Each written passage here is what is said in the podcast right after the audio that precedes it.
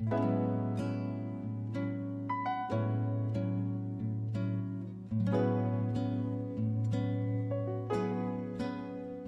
boa noite.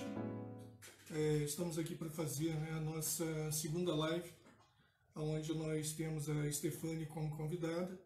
E primeiro agradecer a Deus a oportunidade de trabalho, e repetir né, que a diretoria do, da, do Centro Espírita Caminho da Luz continua né, no, em todos os trabalhos da casa, orando por todos vocês.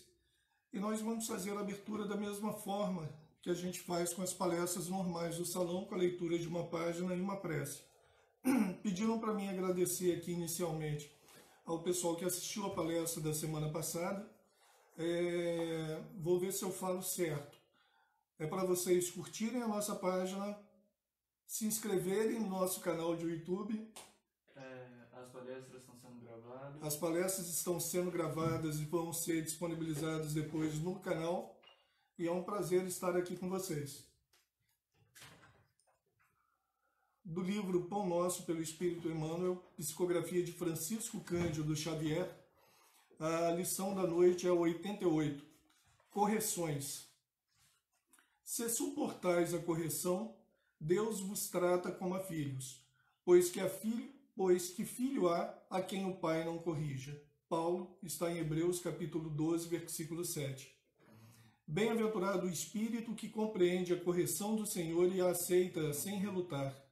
Raras, todavia, são as criaturas que conseguem entendê-la e suportá-la. Por vezes, a repreensão generosa do alto, símbolo de desvelado amor, atinge o campo do homem, traduzindo a advertência sagrada e silenciosa, mas na maioria das ocasiões, a mente encarnada repele o aguilhão salvador, mergulha dentro da noite da rebeldia, elimina possibilidades preciosas e qualifica de infortúnio insuportável a influência renovadora, destinada a clarear-lhe o escuro e triste caminho. Muita gente, em face do fenômeno regenerativo, apela para a fuga espetacular da situação difícil e entrega-se, inerme, ao suicídio lento, abandonando-se à indiferença integral pelo próprio destino. Quem assim procede não pode ser tratado por filho, porquanto isolou a si mesmo, afastou-se da providência divina e ergueu compactas paredes de sombra entre o próprio coração e as bênçãos paternas. Aqueles que compreendem as correções do Todo Misericordioso reajustam-se em círculo de vida nova e promissora. Vencida a tempestade íntima, revalorizam as oportunidades de aprender, servir e construir, e fundamentados nas amargas experiências de ontem, aplicam as graças da vida superior com vistas ao amanhã. Não te esqueças de que o mal não pode oferecer retificações a ninguém. Quando a correção do Senhor alcançar-te o caminho, aceita-a humildemente, convicto de que constitui verdadeira mensagem do céu. Eu acredito até que nesse momento, né, de dificuldades e aflições que todos nós estamos passando por causa da pandemia, essa parte final ela é de extrema importância. Quando a correção do Senhor alcançar-te o caminho, aceita humildemente, convicto de que constitui verdadeira mensagem do céu. Esse momento tem sido realmente né, um momento de aprendizado, de revisão de valores. E dessa forma é que a gente pode entender isso e tudo isso vai passar e em breve a gente vai estar juntos de novo, ok?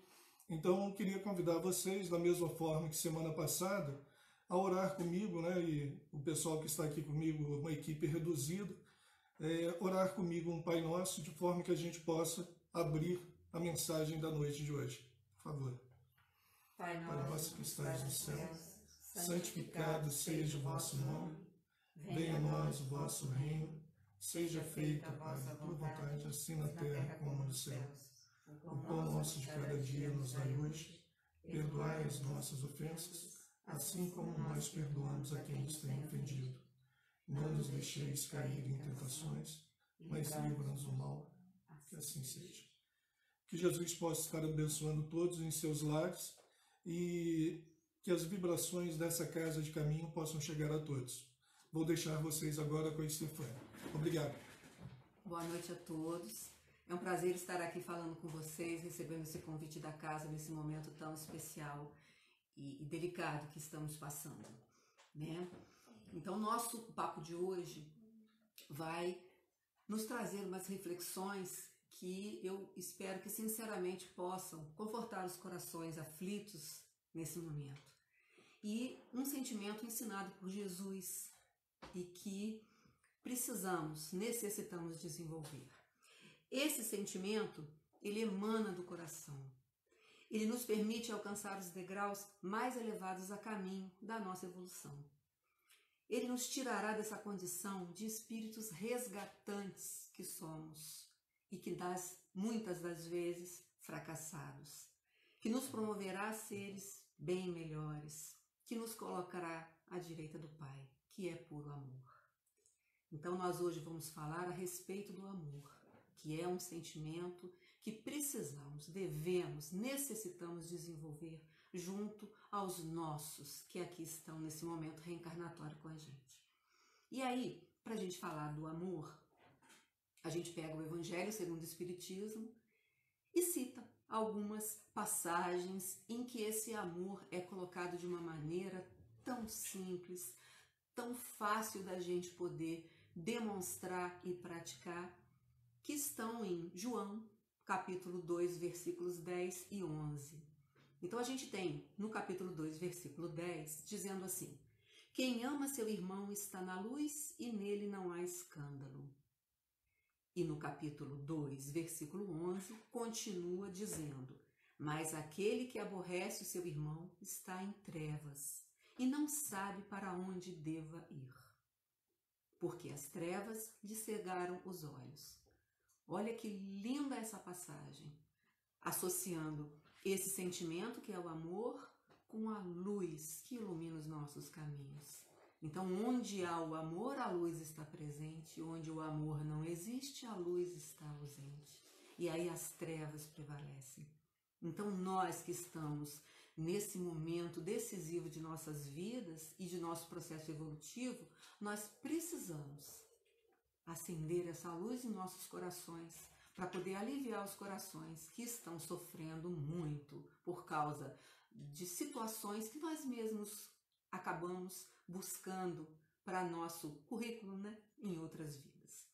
Temos também em Paulo, escrito aos Filipenses, está no capítulo 1, versículo 9, que diz assim: muito bonita essa passagem. Que o vosso amor cresça cada vez mais no pleno conhecimento e em todo o discernimento. Olha que dupla de características que ele coloca: conhecimento e discernimento. Então, primeiro é o estudo, instruí-vos. Então, precisamos conhecer, precisamos saber. Essa parte do estudo é importante. Agora, o discernimento que a gente tem, a gente precisa desenvolver essa capacidade de analisar as coisas, de saber discernir, diferenciar o bem do mal, para que a gente possa, com o nosso livre-arbítrio, escolher qual dos caminhos a gente vai seguir. Temos também a primeira epístola de Paulo aos Coríntios, que é maravilhosa. Ela está no capítulo 13, versículos de 1 a 13. E eu fiz aqui um apanhado dos itens para que a gente possa ver a importância desse sentimento que é o amor, que precisa, necessita fluir de nossos corações. Diz ele: Ainda que eu fale a língua dos homens e dos anjos, ainda que eu tenha o dom de profetizar e conheça todo o mistério e toda a ciência, ainda que eu tenha tamanha fé a ponto de transportar montanhas, ainda que eu distribua todos os meus bens entre os pobres e que eu entregue o meu corpo para ser queimado. Se eu não tiver amor, de nada vai adiantar. Então, olha que pedaço bacana para a gente poder começar nossas reflexões. Nós não temos ainda condições de fazer isso que foi citado. A gente não fala a língua dos anjos, a gente não tem o dom de profetizar, a gente tem intuições e que a gente precisa segui-las às vezes, né? Temos que discernir para segui-las. A gente não conhece todo o mistério toda a ciência. A gente ainda não tem a fé do tamanho necessário para que a gente possa seguir em frente nesse caminho. A gente não tem condição ainda, eu falo por mim, não tenho condição ainda de distribuir meus bens, de oferecer meu corpo para ser queimado. Então a gente ainda não tem, mas a gente pode fazer tanta coisa pequena que cabe a nós, que a gente tem condição de fazer para a gente poder desenvolver esse sentimento que é o amor, não é isso?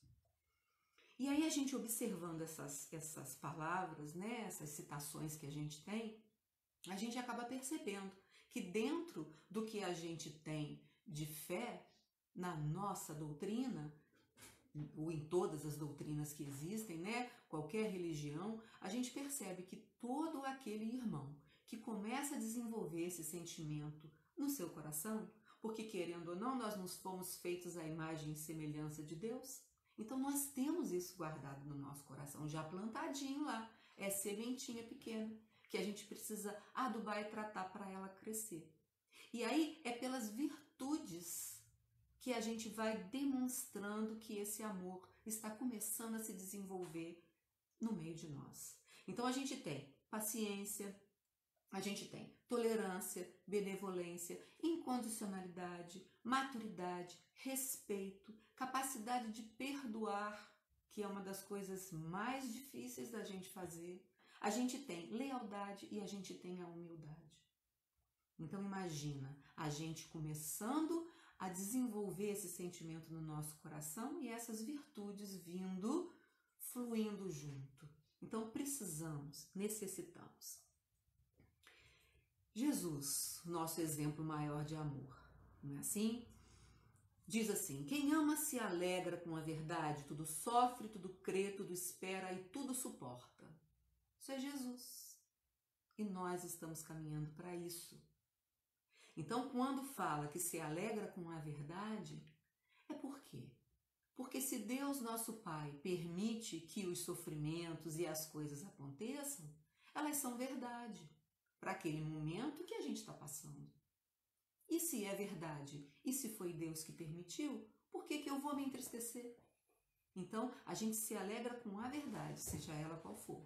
E quando fala o sofrimento, a crença, a espera e, e suportar tudo com aquela dignidade que a gente tem, com aquela essência nossa de ter a esperança de que as coisas vão estar tá melhorando. E aí a gente fala que nós somos seres em evolução. E cientificamente, nós viemos evoluindo. Todo mundo que estudou sabe disso. E aí o que acontece? Não só a evolução do corpo, da matéria. A gente prima pela evolução espiritual. E esse sentimento que é o amor, sendo difundido, sendo praticado, sendo atuante no nosso dia a dia, vai fazer com que a gente alcance o que a gente chama de evolução espiritual. Não é isso? E aí o que, que acontece? Um estudo feito, até pela psicologia, né, mostra que tivemos a fase de instintos, temos a fase de sensações e temos a fase de sentimentos. Então, nós, enquanto seres rudes que éramos no início e na origem de tudo, o desenvolvimento era a partir de instintos. Com a evolução, que não é igual para todo mundo, passa para a fase que a gente chama de sensação. Quanto mais avançado e corrompido a gente vai sendo. Então a gente passa a sentir o que a gente chama de sensações. E conforme a evolução, evolução perdão, vai acontecendo, a gente passa para o sentimento, que é quando a gente está mais instruído e depurado. Então, olha de novo aí a instrução, de novo aí a busca do conhecimento, o estudar a nossa doutrina, o estudar as palavras, as ações de Jesus. E aí, não só instruído, mas também a gente vai se depurando, porque a gente vai deixando aquela fase ruim e vai entrando em outras fases melhores da nossa vida. Não é assim? E o ponto mais delicado desse sentimento, né, falando dessas três características, né, que começou com instinto, passou para sensação e chegou no sentimento, a parte mais delicada do sentimento é o amor. E é aí que a gente precisa chegar. Então a gente tem que ter condição de desenvolver os sentimentos por nós e pelo nosso próximo, para que a gente consiga chegar na parte mais delicada dele, que é o que a gente chama de amor. E aí é um sentimento por excelência esse amor, né? E os sentimentos nada mais são do que instintos elevados à altura do progresso feito. Olha que coisa bonita. O que que é o, o, o, o sentimento, né? Nada mais é do que instinto que se elevou à altura do progresso feito. Então depende muito da gente, do progresso que a gente vem fazendo para que a gente consiga chegar nessa amplitude do sentimento mais delicada que a gente chama de amor. Que Jesus nos ensinou com tanta veemência, com tanta boa vontade e que às vezes a gente acha difícil ainda de praticar. E aí essa progressão, né? Cada um vai progredindo de acordo com a sua condição. Não é todo mundo que evolui ao mesmo tempo, não é todo mundo que, que evolui igual. Então é igual na escola. A gente tem pessoas que vão galgando as séries sem problema, tem pessoas que vão agarrando. E a gente também na evolução espiritual é igualzinho. A gente vai ficando para trás às vezes, mas nunca é tarde para a gente abrir os olhos e abrir o nosso coração para poder deixar entrar esses ensinamentos de Jesus e a gente não se afastar com tanta facilidade do caminho, porque a gente se afasta dele. Não pensa vocês que a gente não se afasta, se afasta, mas a gente retorna. E é nesse momento do retorno que às vezes a gente traz toda a tristeza, toda a mágoa e que a gente fala assim: não, vamos dar a volta por cima e a gente vai conseguir sem sofrimento daqui para frente. E aí o que, que acontece? Nós estamos, conforme todos sabemos, nós estamos nessa, nessa fase de transição planetária. Então a gente está passando de um mundo de expiação e provas para um mundo de regeneração. E aí, querendo ou não, a gente está assim em final de campeonato. Então é como se a gente estivesse assim no segundo tempo, nos 46 minutos. Somos os trabalhadores da última hora. E sendo os trabalhadores da última hora, a gente tem que fazer o papel de bom cristão. O que é um bom cristão? Como é que se reconhece um bom cristão? A gente reconhece um bom cristão quando a gente percebe que ele consegue dominar o que a gente chama de má tendência. E má tendência todo mundo tem. A gente tem certas situações que acontecem com a gente que a gente reage de maneira que a gente às vezes não gostaria de ter reagido daquele jeito. Então são essas as tendências que a gente tem guardadinhas lá no nosso coração. E sempre que essas más tendências são evidenciadas, o amor ficou escondido, a caridade ficou escondida. E aí o que, que acontece? A gente precisa colocar isso lá no fundo do nosso coração abafadinho. Eu sei que ela está lá, eu sei que ela existe. Eu sei que eu sou assim, mas eu estou tentando melhorar. Então você vai ficar aí guardada e eu vou reagir de uma outra maneira. O que, que Santo Agostinho falou muito? E a gente lê muito isso nos evangelhos, a gente tem muitas palestras que a gente escuta. O que, que Santo Agostinho fazia? Ao final do dia, ele analisava como foi o seu dia. E via tudo aquilo que ele fez de errado, que não foi legal. No outro dia, ele ia corrigir aquilo tudo. E isso é dominar as más tendências e seguir em frente. Porque somos seres em evolução e precisamos desse conhecimento e desse discernimento para a gente poder conseguir fazer com que o nosso sentimento chegue na essência que é o amor. E aí a gente vai elevando né, nossos instintos a sensações e a sentimentos. Então fica mais fácil abrir caminho para fluir esse amor. E aí, fluindo esse amor, a gente pensa: bom, a partir de agora eu vou ser aquele que ama. Então, o que, que eu vou fazer? Como é que eu vou fazer para botar isso em prática? Que é o que é importante. Não adianta só pensar e guardar no coração. A gente tem que praticar. Não é só o pensamento, é a ação. Então, quando a gente quer fazer fluir esse amor, o que que a gente tem que fazer? Primeiro, tem que distinguir os grupos que a gente tem de próximo da gente. Porque a gente vai começar fazendo isso com o nosso próximo. Então a gente vai amar a nós mesmos em primeiro lugar, porque se a gente não consegue amar a gente, a gente não vai conseguir amar o próximo. Se a gente não consegue perdoar a gente, como é que eu vou perdoar o meu próximo? Fica complicado. Então o que que acontece? A gente tem que primeiro amar a gente, amar o próximo, a gente precisa amar o inimigo, amar aquele que nos ofende, aquele que nos maltrata. Colocando em prática as duas máximas mais importantes dentro da nossa doutrina cristã, que é amar a Deus sobre todas as coisas e ao próximo como a nós mesmos. Então, quando a gente fala em amar a Deus sobre todas as coisas, é mais fácil do que amar o próximo, porque Deus é o Pai que está nos céus e a gente que é cristão tem isso no nosso coração. Então, o nosso sentimento nos leva a isso, nos leva a amar a Deus sobre todas as coisas. Agora, amar o próximo. A gente precisa analisar o que, que é o próximo. O próximo, o nome já está dizendo, é aquele que está mais perto da gente. Então, se a gente não consegue fazer isso em família, fica difícil a gente fazer isso fora dela. Então, o que, que a gente tem? Amar inimigo é difícil. Amar amigo é fácil. Vocês concordam? Amar amigo, amigo gosta do que a gente gosta, vai nos mesmos lugares que a gente vai. Amigo tem um papo agradável. Amigo é amigo. Ah, eu gosto dele. Ele me conforta, ele me alegra, ele me acalenta. Então isso não tem lá muito mérito. A gente tem que amar, mas é facinho demais. É aquele deverzinho fácil da escola, que todo mundo acerta. Eu quero ver acertar dever difícil. E o dever difícil seria amar o nosso inimigo. É assim que faz a diferença na nossa vida, evolutiva espiritualmente. Então, o que, que acontece com a gente? Então, tá. O que, que eu vou considerar como um inimigo? Inimigo é aquele que não é amigo.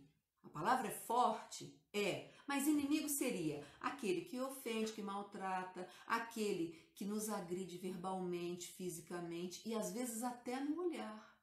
Tem gente que você olha para ele e você fala: Hum, o que, que ele tá pensando? Olha lá a cara que ele tá fazendo para mim. E aí? O que, que ele vai falar de mim?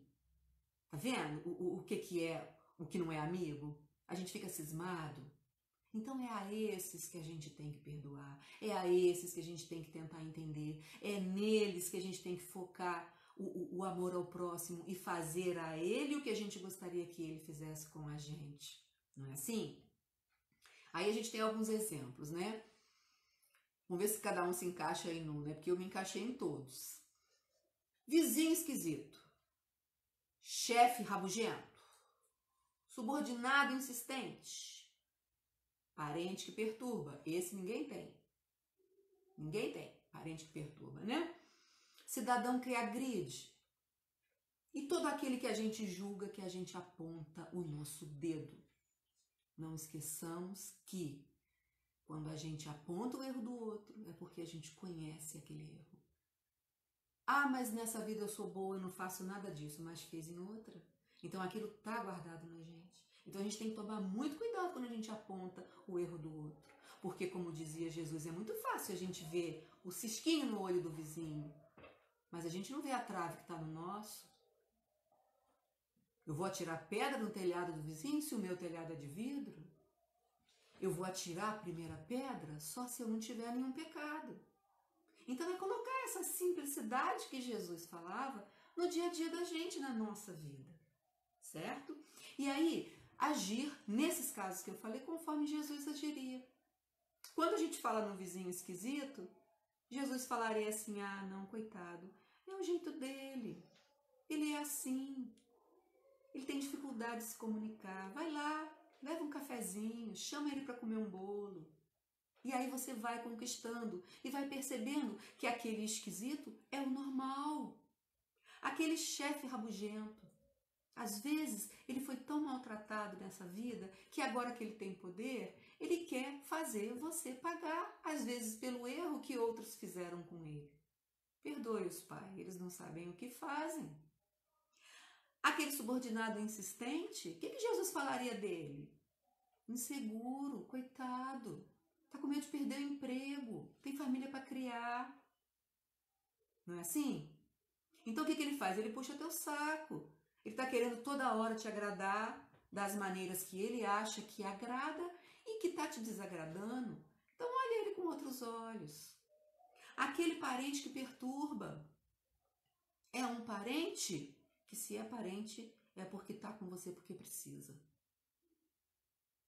Então a gente precisa resgatar tanta coisa com esse pessoal que está junto com a gente. Então é o pai, é o filho, é a esposa, é o marido, é o cunhado. É todo aquele que te perturba e que você tem que falar assim: estamos juntos para poder resgatar alguma coisa. Então que esse resgate seja feito de boa vontade e seguindo em frente. O cidadão que agride, às vezes você vê na televisão, no Facebook, na internet, a pessoa que você nem conhece e gruda um ódio daquela pessoa no seu coração, por quê? Porque maltratou mulher, bateu em filho, bateu em criança, em neném, maltratou bichinho. E aí a gente tem hoje uma lei tão importante que nos mostra que os animais precisam ser respeitados também. Então, tudo isso né, são exemplos do dia a dia da gente que mostram que a gente consegue fazer é, é, esse demonstrar esse amor dentro das pessoas, né, que a gente julga que não são as amigas que a gente queria ter. E aí a gente tem a palavra parábola dos credores e dos devedores que está no capítulo 11 do Evangelho, que relata para gente a, a, a, bondade das pessoas e o fato da gente fazer ao outro aquilo que a gente gostaria que o outro nos fizesse. Então, o que que conta? Conta que, que, que Jesus compara o reino dos céus com o reino de um rei que estava cobrando os impostos dos seus devedores. Então, um deles lá devia para ele 10 mil talentos e ele foi cobrar. Aí o cara falou que não podia pagar e tal. Aí o rei falou assim: Ó, vou pegar você, sua mulher, seus filhos, todos os seus pertences e vou vender.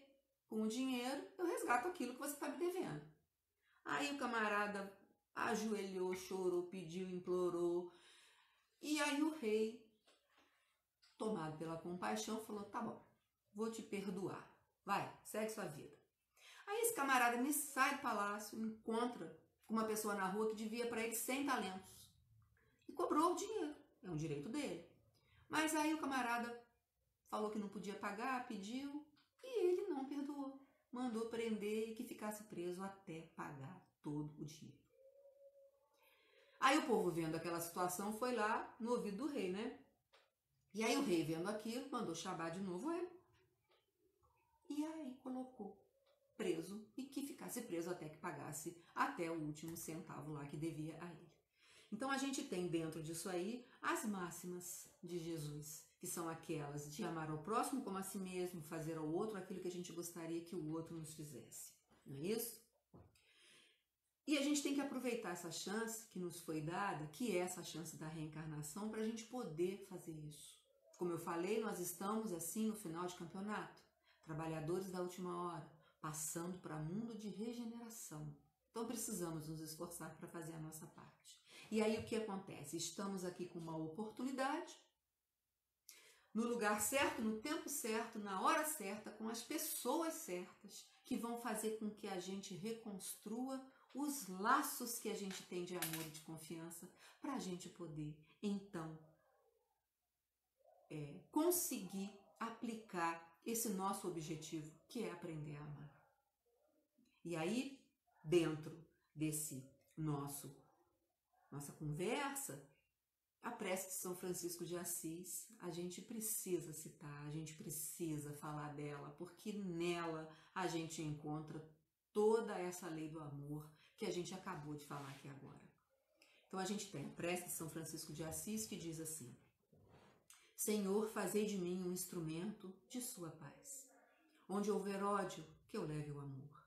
Onde houver ofensa, que eu leve o perdão. Onde houver discórdia, que eu leve a união. Onde houver dúvida, que eu leve a fé. Onde houver erro, que eu leve a verdade. Onde houver desespero, que eu leve a esperança. Onde houver tristeza, que eu leve a alegria. E onde houver trevas, que eu leve à luz. Ó Mestre, fazei que eu procure mais consolar que ser consolado, compreender que ser compreendido, amar que ser amado, pois é dando que se recebe, é perdoando que se é perdoado, e é morrendo que se vive para a vida eterna. Que o Senhor Jesus, em sua benevolência, ampare a todos nós nesse momento. Que assim seja. Muita paz a todos nós.